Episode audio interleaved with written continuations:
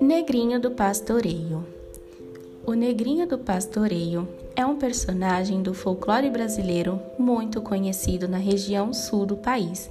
De origem africana e cristã, a lenda do Negrinho do Pastoreio surgiu provavelmente no século XIX. Reza a lenda que, ainda no tempo da escravidão no país, esse personagem foi um pequeno escravo que sofreu muito com os maus tratos de um fazendeiro.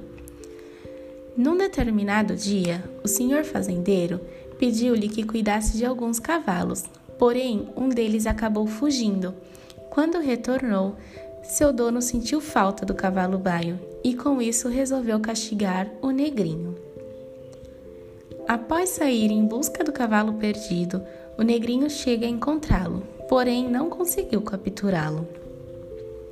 Dessa maneira, o senhor resolve castigar o garoto com muitas chibatadas e, além disso, lança-o num formigueiro. Perto da morte, o fazendeiro resolve deixar o garoto ali, no formigueiro, certo de que já estava morto. Entretanto, no dia seguinte, o próprio fazendeiro se depara com o garoto e fica perplexo, pois a criança não apresentava nenhum ferimento no corpo. Além disso, ele estava montado no cavalo perdido e ao seu lado estava a Virgem Maria, padroeira do garoto órfão.